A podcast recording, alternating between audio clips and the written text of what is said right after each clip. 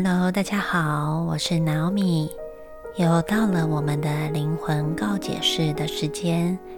相信啊，大家在这个疫情期间，很多人关在家中，都有在追剧吧？最近在追的剧里面，令你印象深刻又触动很深的是哪一部剧呢？欢迎你在下方留言与我分享。而今天我想要与大家分享的是《遗物整理师》。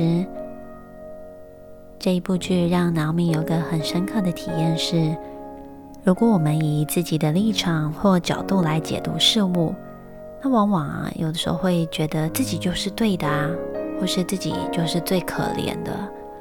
但若抽开自己惯性的思考模式，从对方的立场去体验，嗯，他为什么会有这样的举动与感受时，往往会发现生命中更宝贵的事物也说不定哦。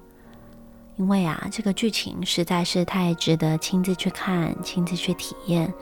那在此就不剧透喽。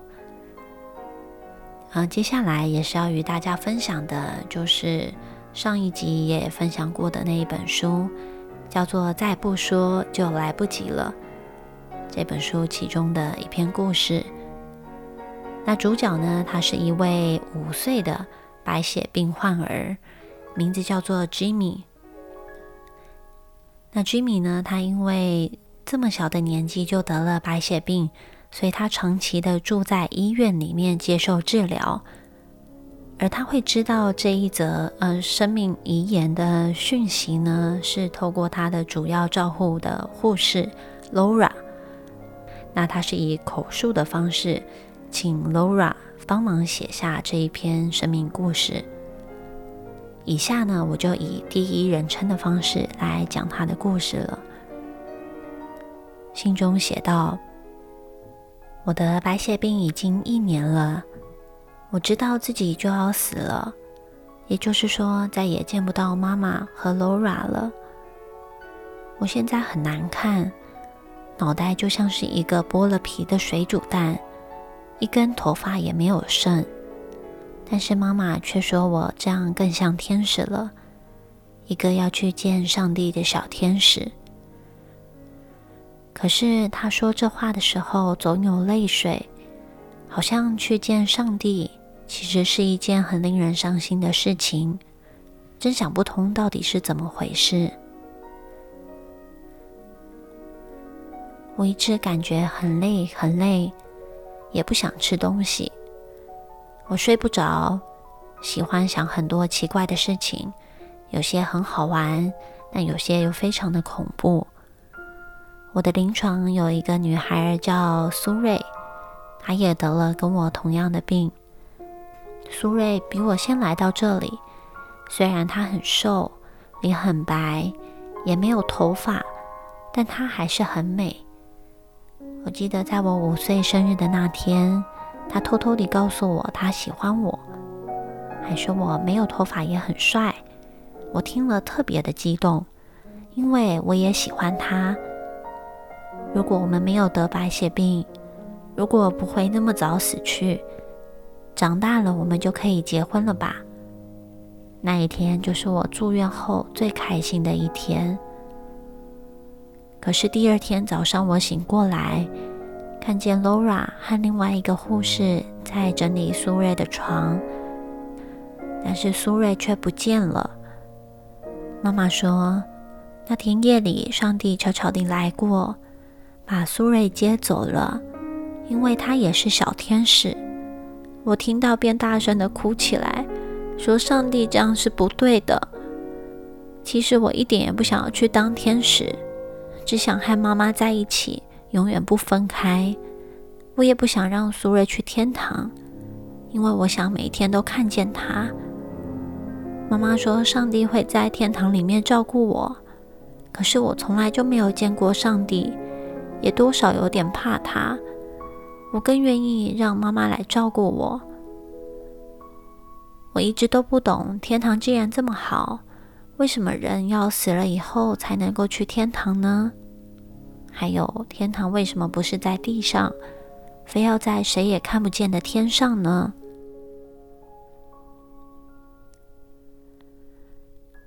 好了，现在就让我告诉你我的秘密吧。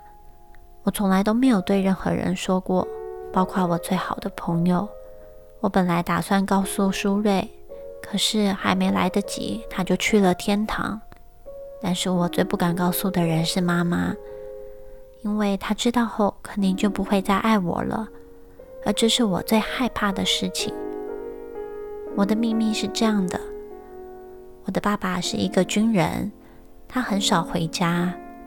每次回来，他都穿着一双走路很响的皮靴。小时候，我一直都以为他只是我们家的客人。虽然他每次回来时都会给我带一点小礼物，可是我从来都不喜欢他，因为他一回来，妈妈就立刻变成了另外一个人。他不再陪我睡觉，而是和那个军人睡在一起。他不但抹呛鼻子的香水。还涂口红，把自己打扮的我几乎都认不出来了。还总是讨好那个穿靴子的人，我实在不明白他到底是怎么了。那个军人喝水的时候会发出很响的声音，而妈妈她就不让我这样子做，说这是不礼貌的。可是妈妈却并不说他。另外，这个军人的脚很臭，每一次他一脱掉靴子。屋子里面立刻臭气冲天，可是妈妈却好像根本闻不到的样子。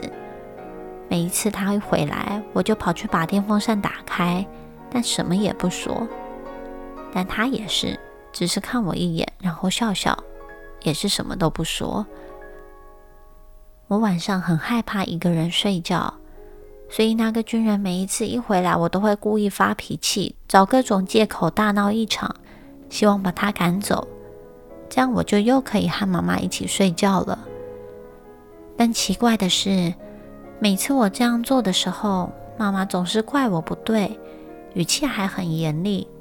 但她平时从来都不会这样对我说话，我气得好想发疯哦。有一天机会终于来了，我趁妈妈出去买东西的时候，告诉那个脚很臭的军人说。我妈妈其实已经爱上了别人，所以请你以后不要再回来了。我把我妈妈的“我”字说得很响。那个军人的眼睛一下子睁得很大，呆呆地愣了半天，才低声地问我：“那个人是谁？”我说：“我不想告诉你，反正就是个比你好的人。”他也没有再问我什么，只是不断地抽烟。妈妈回来后，他眼睛直直地看了他一会儿，什么也没说。妈妈便问他出了什么事，因为他的眼睛让他害怕。但他还是什么也没说，只是摇了摇头，然后继续抽烟。其实我想说的那个比他好的人，就是我自己。我那样只是想要让妈妈只属于我一个人。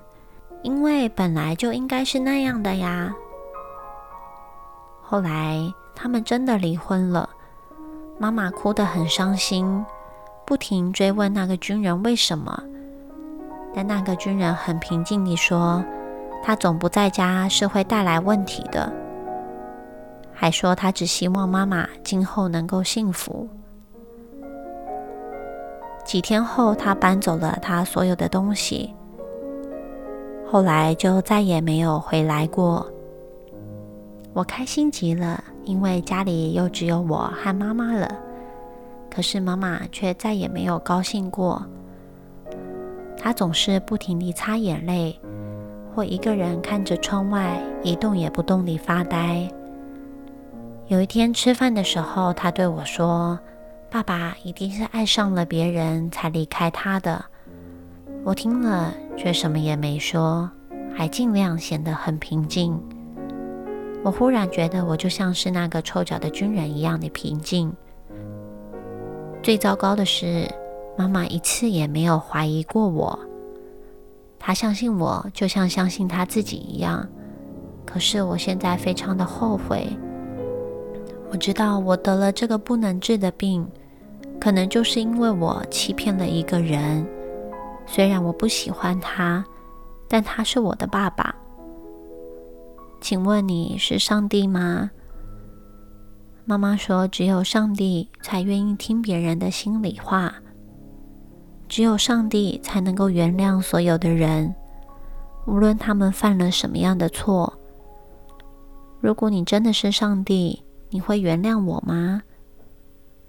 另外，我也想知道我是不是一个坏人。” Laura 说：“她要去给我拿药了，不能再继续写这封信了。”刚才我看见她流眼泪了，她写信的手也一直在发抖。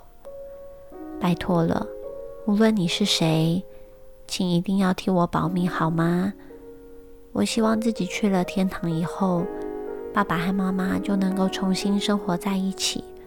我一定不会再打扰他们了。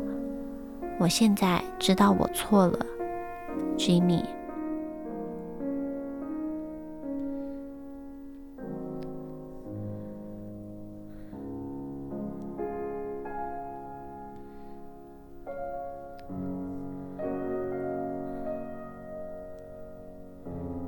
实在很难想象，一个五岁的孩子觉知到自己毁了妈妈的幸福时，那样的罪恶感，以至于可能启动了他内在的生理机制，引发了白血病。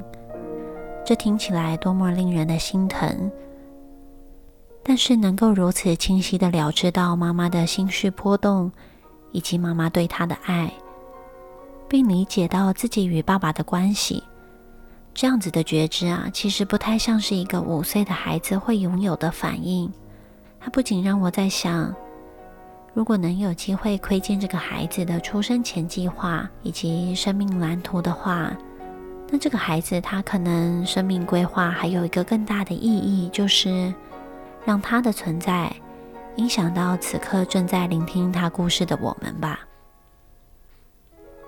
如果一个五岁的孩子，他都能够拥有智慧，深切地去体验。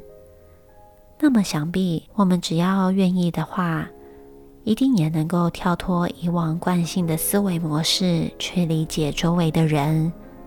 会不会就有机会在关系中创造出不同的样貌呢？每一个人都有属于自己的生命故事，而在你的生命背后，又有一个怎么样的故事呢？如果生命只剩下最后的五分钟，那个一直放在心底深处无法说出口的话，或想要放下的事，又是什么呢？愿意的话，欢迎你以匿名的方式寄 email 与我分享。邮件地址是 madyjourney at gmail dot com。在标题请打上你的匿名，加上。灵魂告解室收，那么相关的基建资讯也会留在说明栏的部分。脑米会从中选出一些具有普适性主题的故事来与大家分享。今天 Medi Journey 的灵魂告解室就聊到这儿，我们下次再见，拜拜。